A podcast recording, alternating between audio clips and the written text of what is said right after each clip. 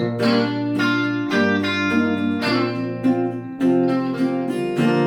willkommen zu einer neuen Folge Unlock the Future. Ich sitze hier mit dem Sebastian. Grüß dich. Hallo. Und heute soll es um die Photovoltaikstrategie gehen, und zwar vom Bundesministerium für Wirtschaft und Klimaschutz. Der Sebastian und ich, wir haben uns diese 40-seitige Studie oder Strategiepapier mal äh, genauer angeschaut. Und eines der Kernaussagen wird auf Seite 5 genannt, ist, dass wir bis 2030 den jetzigen Ausbau der Photovoltaikanlagen in Deutschland verdreifachen müssen. Und zwar nicht äh, bis 2030, sondern jedes Jahr bis dahin. Also so ein paar äh, Zahlen mal genannt. Wir bauen aktuell in Deutschland ungefähr 7 GW an Photovoltaik zu jedes Jahr. Und um die Ziele der Bundesregierung zu erreichen, also CO2- und Klimaziele, müssten wir jedes Jahr bis 2030 mindestens 23, nicht Entschuldigung, 22 GW äh, zubauen. Also eine mehr als Verdreifachung. Und da direkt mal die Frage an dich, Sebastian Ferry. Wie realistisch hältst du denn das? Das ist eine miese Frage. Aber hallo erstmal. Und äh, auch diese Folge wird präsentiert von Data Science Mania. Ähm, bitte den Newsletter abonnieren und sich das Datum merken und sich auf den Ticketverkauf freuen. Ähm, ja, ich finde das sehr spannend, muss ich jetzt ehrlich sagen. Wir haben vor drei, vier Jahren mit dem Podcast angefangen als Energiewendemacher, noch in einem anderen Kontext, äh, waren wir noch alle in Mitteldeutschland, in der mitteldeutschen äh, Energievorsorge. Und ähm, ja, und jetzt ist es so, so ein, so ein Energiewende-Macher-Dokument. Also ich finde, das hat sehr viel Power in sich. Also ich finde das sehr angenehm, ähm, sehr visionär auch. Wobei man sagen muss, wir reden jetzt hier über die Jahre 2026, 2024, 2030. Da ist nicht mehr so viel Platz mit Vision. Und genau, wie du gesagt hast, ab 2026 sollen 22 Gigawatt PV-Leistung rausgebracht werden oder pro Jahr gebaut werden. Im letzten Jahr waren sieben. Ich glaube, dieses Jahr ist auch das Ziel sieben. Ähm, das ist krass, ne? Aber ist ja nicht einfach nur ein Wunsch, ne? Das sind 40 Seiten und da wird doch erklärt, wie, wie man es erreichen möchte. Welche Rahmenbedingungen man ändern will. Ich habe das heute gelesen. Das war heute früh im Postfach. Also danke an, an Kollegen für diese, an dieser Stelle. Ähm, habe das gelesen und habe es wirklich auch dann zu den Leuten gegenüber gesagt, zu meiner Kollegin gesagt, ich finde das mega gut. Ich finde das total toll, wie das geschrieben ist, was da drin steht, die Ziele. Ähm, ja, warum sollte man es nicht schaffen, ist doch die Frage. Ja, völlig richtig. Ich meine, du spielst wahrscheinlich jetzt auch auf die Seite, weil das, das äh, Dokument ähm, zeichnet ja so eine Vision ja, äh, fürs Jahr 2035. Und wo ich diese Vision gelesen habe, ja, vielleicht mal für alle Zuhörerinnen super, und Zuhörer, ja. die ist mega. Ne? Da geht's, die spricht einem wirklich, als wenn man ein bisschen mit der Energiewirtschaft zu tun hat oder sagt, Mensch, so eine Energiewende, Stichwort Energiewendemacher, wo wir herkommen, äh, man ist da involviert, dann spricht die einem aus der Seele, ja, weil da geht es wirklich darum, ähm, ich lese mal kurz vor, ne, also ein Teil, zum Beispiel Standardisierung von Netzanschluss und Digitalisierung. Ne, das heißt, man will tatsächlich den Prozess, wenn man sich selber eine PV-Anlage aufs Dach baut, super einfach machen. Man will Sektorenkopplung schaffen.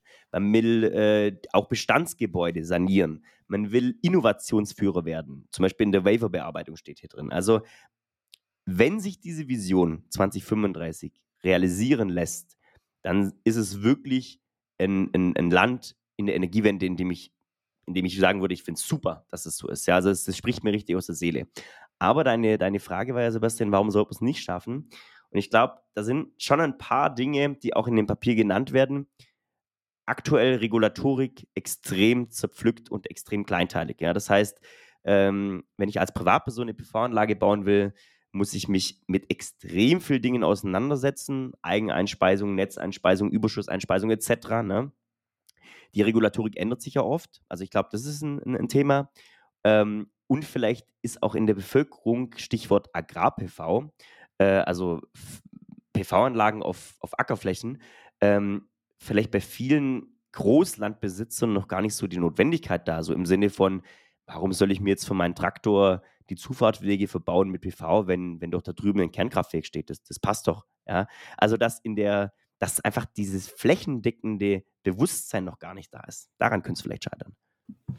Ein Baustein ist ja auch die Akzeptanz weiter stärken. Es wird mhm. festgestellt, dass viel Akzeptanz da ist in der Bevölkerung und die möchte man halten und weiter ausbauen. Und ja. Ziemlich weit hinten, ist nicht lange her, das gelesen habe. Trotzdem vergessen, wie man es machen will. Aber ich fand den Punkt gut.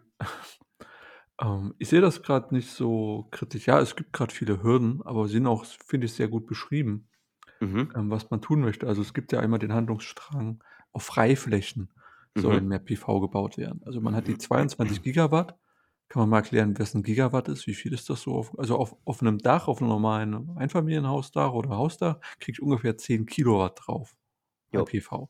So, und das jetzt mal 1000 und nochmal mal 1000 ist ein Gigawatt. Richtig, ja, richtig. Ja. Ähm, genau, also davon, von den 22 Gigawatt pro Jahr ab 26, äh, sollen 11 Gigawatt in Freiflächenanlagen gehen und 11 Gigawatt auf Häuser, auf Wohnhäuser. Mhm. Und also auf Nicht-Freiflächen. Und ähm, ja, das soll durch Anreize geschehen. Ähm, bei den Wohnhäusern, also man möchte die Antragsprozesse vereinfachen, verschlanken, wie du gesagt hast. Und was ich besonders toll finde auch, man macht einen neuen Anlauf bei Mieterstrommodellen. Mhm. Und auch eine ganz klare Vereinfachung, wo es auch nicht mehr Mieterstrom heißt, sondern wo es dann auch mal aufgeteilt werden soll. Man muss vielleicht noch sagen, das Dokument ist ein Entwurf. Wir haben jetzt alle Zeit bis 24. März, das zu kommentieren sind alle aufgerufen, das zu lesen und eine Stellungnahme zu schreiben. Und dann wird das eingearbeitet und im Mai soll das finale Dokument rauskommen. Ja. Und auf dieser Basis sollen dann zwei Gesetze, Solarpaket 1 und Solarpaket 2, ähm, verabschiedet werden. Mhm. Und das ging ja dann ziemlich schnell und das ist ziemlich praktisch sozusagen. So, ja. wenn du jetzt tiefer rein willst, müssen wir das nochmal genau auseinandernehmen. Das, das, du hast schon recht, wenn das verabschiedet wird, dann kann, dann ist der gesetzliche Rahmen dafür geschaffen. So. Aber in einem anderen Podcast, der sich auch mit diesem Thema äh, beschäftigt hat, aus einer anderen Perspektive, ja, kam eben mal der Satz, dass ein, äh, eine PV-Anlage ist ein Low-Interest, aber High-Involvement-Produkt. Ja? Also eigentlich, wenn ich mir eine PV-Anlage als Privatperson aufs Dach schraube, dann interessiert mich vieles davon nicht. Mich interessiert nicht, wie ich die Paneele von China hierher schiffe. Mich interessiert nicht, wie die Regulatorik genau aufgebaut ist. Was mich interessiert, ist, dass ich am Schluss Geld spare. So, das heißt, natürlich bin ich involviert, ne, weil ich entsprechend Kohle sparen will. Aber der ganze Prozess außenrum, der ist mir so egal, wie er nur sein kann. So in der Regel, ja. Also jetzt für wahrscheinlich die breite Masse gesprochen. Und aus dem heraus haben sich natürlich auch wieder diverse Geschäftsmodelle entwickelt, die so Mietsolaranlagen äh, ähm, ähm, ja, vorschlagen. So. Aber ich, ich kann ja durch ein Gesetz, kann ich noch niemanden zwingen, eine PV-Anlage aufs Dach zu bauen. Ich kann es im Bestand zumindest. Bei Neuanlagen kann ich das tun. Aber wir haben ja jetzt schon aktuell ganz, ganz viele Häuser, die gebaut sind. Ja? Und die müsste ich ja, wenn ich von 11 GW, du hast es eben vorgerechnet, ausgehe, dann sind es zehntausende Dächer, die ich irgendwie mit PV ausstatten muss. Und da sehe ich echt eine Krux, weil ich sage, Agrarflächen kriege ich zur Not irgendwie hin. Ja? Und wenn ich die Landwirte mit Geld zupacke bis zum St. Nimmerleinstag und das Ding pachte als Staat, okay. Aber bei, bei Eigentumshäusern, da ist es halt, glaube ich, echt äh, äh, tricky. Ja? Weil da kommt dann häufig, was ich auch schon super oft gehört habe, ja, aber wie sieht es denn aus mit dem Brandschutz? Ja, dann muss ich ja in meiner Siedlung irgendwie größere Bauabstände einhalten, weil die Feuerwehr muss da speziell und bli und blub. Also dieses Thema Akzeptanz, was genannt wird, ähm, Akzeptanz stärken. Ich, ich unterstelle der Studie, die ist super, aber ich unterstelle ihr, glaube ich, dass sie zu positiv auf das Thema Akzeptanz schaut. zu positiv, sehr gut. Ja, ja genau. ähm, das, was du gerade beschreibst, ist ja so ein Gefühl oder so eine Wahrnehmung, die kenne ich jetzt auch durch, durch meinen Job. Also man wenn du in der Stadt arbeitest und kannst dir schöne Ziele ausdenken, mhm. aber du kannst wenig davon selbst umsetzen. Man kann Rahmen schaffen, dass da was passiert. Ja. Und gerade beim Thema Energie spürt man das. Und in Leipzig ist es so, dass viele Häuser nicht Menschen gehören, die in Leipzig wohnen oder die mhm. in dem mhm. Haus wohnen. Heißt, die wohnen irgendwo anders. Und das wird dann auch ziemlich schnuppe sein. Ähm, genau, das ist halt die Frage, was kann ich tun? Und wenn wir jetzt so mal reinschauen, ähm, man möchte erstmal Hürden abbauen. Das ist das, was ich tun kann als Stadt. Du hast gesagt, äh, ja, fällt mir nicht mehr ein. Aber was mir einfiel, ist der Punkt, äh, Denkmalschutz ist ein Punkt, der schwierig ist. Ja, PV-Anlagen auf Denkmal, Denkmalschutz zu bringen. Ähm, das heißt, da kann man sich überlegen, wie man das vereinfachen kann, ähm, Tools entwickeln, dass das leichter geht, dass es schneller zu bearbeiten ist. Und da sind dann alle gefragt, daran zu arbeiten, dass es schneller geht, aber den Willen zu schaffen in der Bevölkerung, bei den Eigentümern, das ist schwierig und das über ja, das ist eine Frage, ne? Es ist ist schon ideologisch, ne, dass wir auf PV umsteigen, oder? Ist das ideologisch? Hm, ne, ich glaube, es ist einfach eine schlichte Notwendigkeit. Es wird ja in der Studie auch gesagt, äh, PV-Strom ist der günstigste die günstigste Form der Energieerzeugung, so. Und das ist auch super wirtschaftlich, ja. Und wenn ich mir natürlich anschaue, ähm, so 'n so 'n Kernkraftwerk, um das jetzt auch mal einzuordnen, ja, so ein Kernkraftwerksblock hat in der Regel ein oder in etwa 1 GW elektrische Leistung, so. Äh, so 'n Kernkraftwerk hat zwischen 8 und 10 Jahre Bauzeit, wird dann noch mal nach Betrieb, sagen wir mal 30 Jahre, noch mal 20 Jahre rückgebaut, so. Oder anders gesagt, das Ding ist genauso lange in Betrieb, wie es auf und rückgebaut wird, wenn's gut läuft, so. Und natürlich muss ich die Leute dann auch, die das Kraftwerk betreiben, über die gesamte Zeit beschäftigen. Also, wenn man sich mal die wenn man 'ne Vollkostenrechnung aufmacht, was bei AKWs nicht gemacht wird, äh, dann ist jede erzeugte Kilowattstunde die teuerste, die man erzeugen kann in 'nem AKW, weil ich rechne vieles nicht ein. Und ja, auch bei PV-Anlagen rechne ich zum Beispiel das Recycling oft nicht ein, ja, wenn ich's verschrotte et cetera. Aber ich komme da mit real vielleicht 5 bis 7 Cent Gestehungskosten wirklich hin, ja? Das kostet mich so 'ne PV-Anlage. Und ich habe natürlich was sehr Statisches. Ich kann das Ding über 30 Jahre laufen lassen. Was soll denn kaputtgehen, ja? Mal fällt 'n Wechselrichter aus, okay, toll, ja? Aber was ich schon feststelle, ist, dass auch in meinem direkten Umfeld, äh, durch jetzt den den, äh, Russland-Ukraine-Krieg extrem, äh, sagen wir mal, das Bewusstsein zugenommen hat. Da gab's 'n Akzeptanzsprung und auch schlicht die die monetäre Notwendigkeit. Ich kann, wenn ich für die Zukunft vorsorgen will, Stichwort Solarrente, ja, ähm, kann ich nichts Sinnvolleres tun, als mir 'ne Solaranlage aufs Dach schrauben. So, das ist da.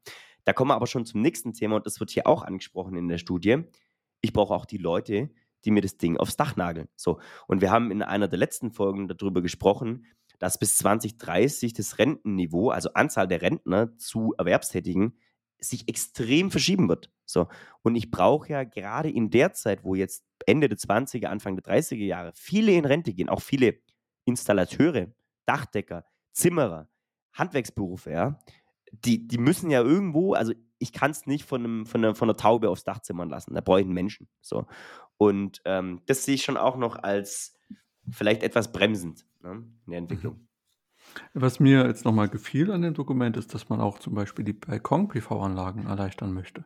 Ja. Dass man da, äh, Schwellen anheben möchte von 600 Watt auf 800 Watt, ähm, dass man das auch erleichtert, dass man einstellen kann. Es gibt Übergangsregelungen, dass du Ferraris-Zähler weiter benutzen darfst. Das heißt, ähm, die Zähler würden rückwärts drehen, wenn du einspeist. Ja. Dass man halt beim Messstellenbetrieb deutlich was, äh, abfedert. Aber ist auch definiert, bis wann, ne? Das wird so lange erlaubt, bis der Zähler dort gewechselt wird. Ähm, man andere andere Pflichten, dass man PV-Anlage anmeldet, innerhalb eines Monats muss der, äh, Zähler gewechselt werden, nimmt man dann für dafür zurück. Also, man versucht schon sehr, sehr viel Spielraum zu schaffen. Ja. Nichtsdestotrotz, den Punkt mit den Fachkräftemangel hast du ja auch gesagt. Da stehen die Argumente drin, äh, Weiterentwicklung, also Weiterqualifikation von Leuten, ähm, Zuwanderung. Es wären schon ich jetzt entweder bin ich da 'n bisschen zu positiv, aber ich finde das schon recht konkrete Sachen, für mich auch vorstellbar. Gut, hinten raus wird's dann auch abstrakt, wo ich dann auch nicht mehr so ganz dann ist nicht mehr meine Wissenschaft, ne? Mhm. Ähm, wo es dann so gesellschaftlich und fachkräftemäßig und wie man die weiterentwickelt wird. Äh, aber das wirkt für mich nach: „Okay, wir haben das Problem erkannt. Wir kennen die Lösung jetzt auch nicht im Detail, aber wir haben konkrete Ideen, was wir tun und, äh, wir finden das jetzt raus und packen das an.“ Was würde ich mir noch mehr wünschen von so 'nem Ding? Das ist am Freitag erschienen. Also, jetzt am 10., jetzt haben wir's heute ist der 13., wir haben's gelesen. Ja. Ähm, und das soll dann in 2 Wochen schon kommentiert sein. Das ist doch eigentlich Du was Schönes. Da bin ich voll bei dir. Das Dokument liest sich toll. Das ist 'ne ist 'n wirklich super Papier, so. Der Punkt ist nur der und das das ist also, es gibt einfach manche Stolpersteine, glaube ich, und ich will noch mal, äh, vielleicht ein ein weiteres Thema aufziehen. Ähm, es gibt derzeit bei der Bundesnetzagentur 'ne Diskussion darüber, wie mit abschaltbaren Lasten in Verteilnetzen umgegangen werden soll. So. Das ist Und das ähm, ja. das ist auch 'n Punkt, ne? Ähm, wir heben die 70 % Kappung auf, steht da drin. So. O ja. Das kannst du jetzt kurz zu nix, du kannst ja kurz erklären, was das ist. So, es ist so, dass äh, bei PV-Anlagen darf ich maximal 70 Prozent des selbst erzeugten Stroms rückspeisen ins Netz. So ist es, glaube ich, oder? Das heißt, wenn ich eine PV-Anlage extrem groß auslege, dann kann ich die eben nicht zu 100 Prozent, also ich muss, ich habe eine Notwendigkeit für einen Speicher damit geschaffen, weil ich einen gewissen Teil meines Stroms eigenverbrauchen muss. Okay. Richtig? Habe ich es richtig wiedergegeben oder nicht? Ich habe da ein anderes Verständnis und zwar, äh, eine PV-Anlage muss entweder fernsteuerbar sein, Mhm. dann kann der Netzbetreiber sie abregeln, gerade Mhm. wegen Netzdienlichkeit. Und Mhm. wenn sie das nicht ist, wird die Spitzenlast auf 70 Prozent gekappt. Okay, so rum. Okay. Weil damit, Okay. äh, so ganz ist mir jetzt auch nicht klar, warum das unbedingt netzdienlich ist. Du speist halt weniger ein in der Zeit, also die über 30 Prozent. Äh, ja, aber das wird dann eben auch aufgehoben und heißt, da hast du wieder mehr Potenzial drin. Man macht was an Dachflächen, dass mehr reingeht und so weiter. Also, Ja. Ja, ist richtig. Wenn sie aufgehoben wird, ist es super. Aber aktuell wird diskutiert zwischen BNetz A und Verteilnetzbetreibern, dass eben die Verteilnetzbetreiber zu jedem Zeitpunkt unbefristet abschalten können. Schaltbare Lasten, Wärmepumpen, Speicher, PV-Anlagen, whatever. Also genau jetzt die, andere, genau die andere Richtung. Bitte? können die das jetzt nicht? Nein, können sie nicht. Die können über Rundsteuerempfänger abschaltbare Lasten abschalten zu Ja. definierten Zeiten. Ja. Genau. Was sie aktuell in der Regel nicht ziehen, ja, und was auch für viele, weil es weil es oft nicht notwendig ist, aber was für viele, mich eingeschlossen, ein, ein Hinderungsgrund ist, dass ich sage, Moment mal, ich baue jetzt hier eine Wärmepumpe für 20.000 Euro hin und nochmal eine PV-Anlage für 40.000 Euro, ja, mit Speicher. So. Und dann entscheidet jemand anders darüber, wie ich mein Eigentum einsetze. Nee, not gonna happen. Also, aber, so. also es passiert ja nicht durch Willkür. Ja, sitzt ja nicht der so Schorsch und sagt, jetzt, mache ich das bei dem Manu mal aus. Ja, aber die, Diskussion, die gerade geführt wird zwischen BNetz und Verteilnetzbetreibern, erweckt stark den Eindruck, dass eben der Schorsch dran sitzt und sagt, ich habe keine Lust, dieses ganze Verteilnetz auszuregeln. Hier, lass mal das Netzgebiet abschalten. So, weil wie, also Verteilnetzbetreiber, wenn jemand zuhört, ihr könnt uns gerne in einem der nächsten Podcast-Folgen eines Besseren belehren. Wir laden euch gerne ein. Aber ein Verteilnetzbetreiber hat keine monetäre Motivation, sein Verteilnetz smart zu steuern. Mir wäre es nicht bewusst. Der kriegt seine Netzentgelte und gut ist. So. Das heißt, wenn ich Verteilnetzbetreiber wäre und mir das Leben einfach machen will, dann haue ich einfach mal alle abschaltbaren Lasten raus. Und gut ist. Wa warum soll ich mir die Mühe geben, das möglichst smart zu machen? Also im Grund. Ja, Was habe ich für einen. Anreiz? Ja, der Anreiz ist, dass dein Netz stabil sein muss und steht auch in dem Paper. Im Verteilnetz entstehen gerade sehr, sehr viele Lasten und Mhm. vor allen Dingen die ganzen PV-Anlagen speisen in der unteren Lastebene, also im Verteilnetz, ein. Genau. Das heißt, da kommen Dinge rein, die du bisher gar nicht gesehen hast, sind auf einmal in der Agenda. Und sagen, hier, hier bin ich. Mach was mit mir, weil sonst Blackout. Genau. Das heißt, ich schalte sowohl Einspeisung als auch äh, Nachfrageseite einfach mal ab. Könnte ich doch tun. dann, dann lässt du dann deine, dann holst du vorgelagertes Netz oder lässt deine alten Kraftwerke laufen? Genau. Also warum sollte, ich frage mich gerade, warum sollte ich es nicht tun? Ich, mein, meine Prämisse ist, ich bin Verteilnetzbetreiber, will ein ausgeregeltes Netz. Alles, was schaltbar ist, verursacht mir erstmal Stress. Wenn ich das unbefristet abschalten kann, ja, dann mache ich das. Ja, aber du hast ja eigentlich, hat ja ein Verteilnetzbetreiber, ist ja ein Verteilnetzbetreiber. Der hat ja keine Mhm. Erzeugungsanlagen, die sind ja getrennt. Mhm. Er muss ja irgendwie sicherstellen, dass Strom bei ihm in den Laden kommt. Ja, genau. Das macht er über die, die vorgelagerte Netzebene und sagt, du, das Schorsch jetzt vom Übertragungsnetzbetreiber, ich brauche morgen, hier, du hast doch 5 AKWs bei dir, ich brauche morgen von deiner Ebene x 100 MWH für die nächsten drei Tage. Mhm. Ah, das ist so, das ist mir zu kalkülmäßig gedacht. Ne? Ich möchte lieber in dieser positiven Welt sein, wo äh, der das auch will, der Verteilnetzbetreiber. Wir unterstellen jetzt einfach mal, dass es will. Genau, aber du sagst, die BNetz A und die Verteilnetzbetreiber diskutieren, wer ist denn da jetzt wofür? Also Verteilnetzbetreiber wollen abschalten können, Ja, unbefristet, Unbefristet, wegen ja. die haben bestimmt gute Gründe und die BNetz A sagt, nee, lass mal lieber, weil Nee, nee, nee, die so, BNetz A sagt, liebe Verteilnetzbetreiber, was wollt ihr? Die BNetz A sagt, wir wollen in Zukunft, wir müssen irgendwie mit den Erneuerbaren umgehen. Ja. Verteilnetzbetreiber, wie können wir mit denen umgehen?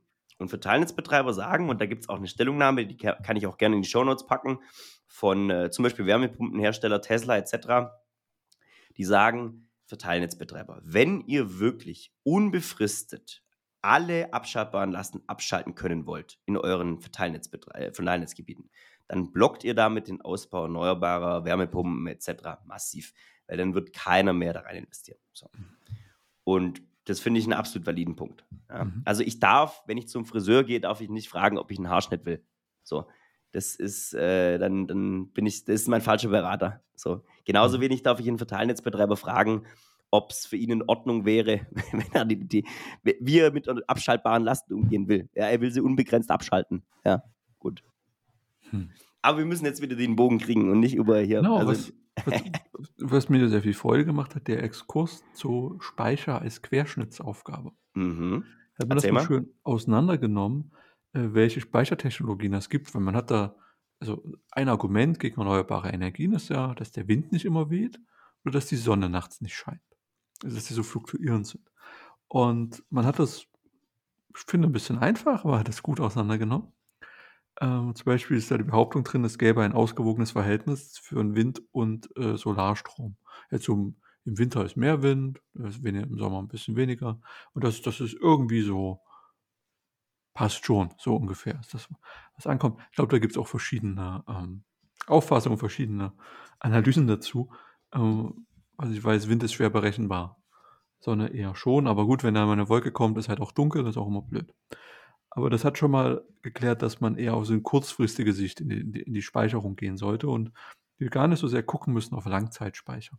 Man hat so eine Kaskade von Speichern aufgemalt, ähm, dass man dann als nächsten oder Speichertechnologien nimmt. Also einmal sagst du, okay, die erneuerbare Erzeugung, das passt schon im Großen und Ganzen.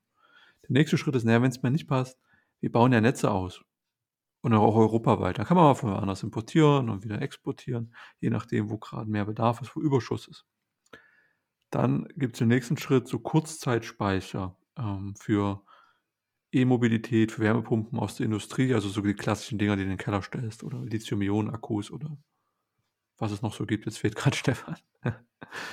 Und ähm, der letzte Schritt ist dann Langzeitspeicher, zum Beispiel durch Wasserstoffelektrolyse oder Wasserstoffspeicher oder Wasserstoffkraftwerke sozusagen. Das ist quasi als, als letzter Schritt in der Kette, dass man die dann benutzt. Also ein ganz anderes Gespräch, als ich immer dachte, wenn ich gerade einen Überschuss habe an Strom im, bei mir zu Hause, habe ich jetzt die Wahl, ob ich heißes Wasser mache, ob ich äh, das in den normalen Stromspeicher, in den Akku packe oder ob ich das zur Wasserstofferzeugung äh, benutze scheinbar Unsinn, sondern eher zu sagen, okay, das ist eine Langfristspeicherung, die verwenden wir so als letzten Schritt sozusagen. Aber das fand ich sehr, äh, sehr gut, sehr erkenntnisreich an der Stelle. Hat ein bisschen Druck rausgenommen aus der ganzen Speicherdiskussion, dem Speichergedanken und es lässt einen ein bisschen lockerer und entspannter auf die Situation blicken. Ja, was die Speicher angeht, gebe ich dir da recht. Äh, was absolut nicht locker ist, ist diese Verdreifachung, die mir nach wie vor noch nicht runtergeht, wie wir das erreichen sollen. Ne? Also das ist, also nee, sie beschreiben es ja mit. ignoriert, die Frage. Ja, genau. Nee, sie, sie, sie, sie beschreiben es ja auch mit. Aber man muss sich das wirklich auf der Zunge jetzt ergehen lassen. Sie beschreiben es ja, glaube ich, auch seit 2012 oder so. Haben wir nie, selbst in den Boomjahren, irgendwie mehr ja. als 10 GW zugebaut. Nie. Das so, und jetzt müssen wir einfach mehr als 20 GW jedes Jahr hinbauen. Ja, das Ding, also die haben das ja auch gedruckt. Und man sieht, das ging ganz schön steil hoch. Ne? 2.8 hat man 6,1 Gigawatt. Ja. Ähm, also das Gesamtleistung, dann, dann 2.10 waren es 18. Ja. Gut, du hast diesen Sprung nie geschafft. Und ich weiß noch, wie ich äh, 2014 in Leipzig angefangen habe, äh, in der Energieversorgung zu arbeiten. Und wir dachten, hey, die PV, die drückt gerade massiv in den Markt. Wir mhm. müssen das bei uns in den, in den, in den Preiszeit rein berücksichtigen haben wir ein Projekt gemacht, haben dann die grüne PFC mitentwickelt und eingeführt, also die grüne Preis-Forecast Curve und saßen dann in den äh, Fachbereichen und gesagt, ey, das Bundesministerium, war noch Herr Altmaier oder CDU geführt mindestens, die haben einen richtig krassen Ausbaufahrt. Das wird jetzt bis 2020, da geht das aber steil. Das müssen wir in die, in die Bewertung der Portfolien reinpacken, in die Strompreisberechnung und so weiter. Das ist wichtig, was wir jetzt tun. Was wir da nicht wussten, ist, dass das Ding dann richtig hart abflacht. Ne? Da ist ja nichts ja. passiert. Das ist ja stagniert zwischen 2014 und 2018. Ja. Da sind das 9 Gigawatt dazugekommen. 9. Zwischen 2014 und 2018, in vier Jahren. Ne? Das ist nichts. Äh, nix, genau. Und das gab es auch bestimmt gute Gründe und Gesetze dagegen. Ja, und jetzt muss halt richtig Ballett gemacht werden. Ja, und 22 Gigawatt ist eine große Menge. Das ist, was wir, was wir im Vorgespräch auch schon gesprochen hatten. Ne? Wenn ich die Maßnahmen werden umso härter, je länger ich warte. Ich kann jetzt auch nochmal drei, vier Jahre zuwarten, kein Problem. Aber da muss ich halt jedes Jahr 60 GW zubauen. So, ne? Und da sehe ich auch noch tatsächlich eine große politische Sprengkraft drin.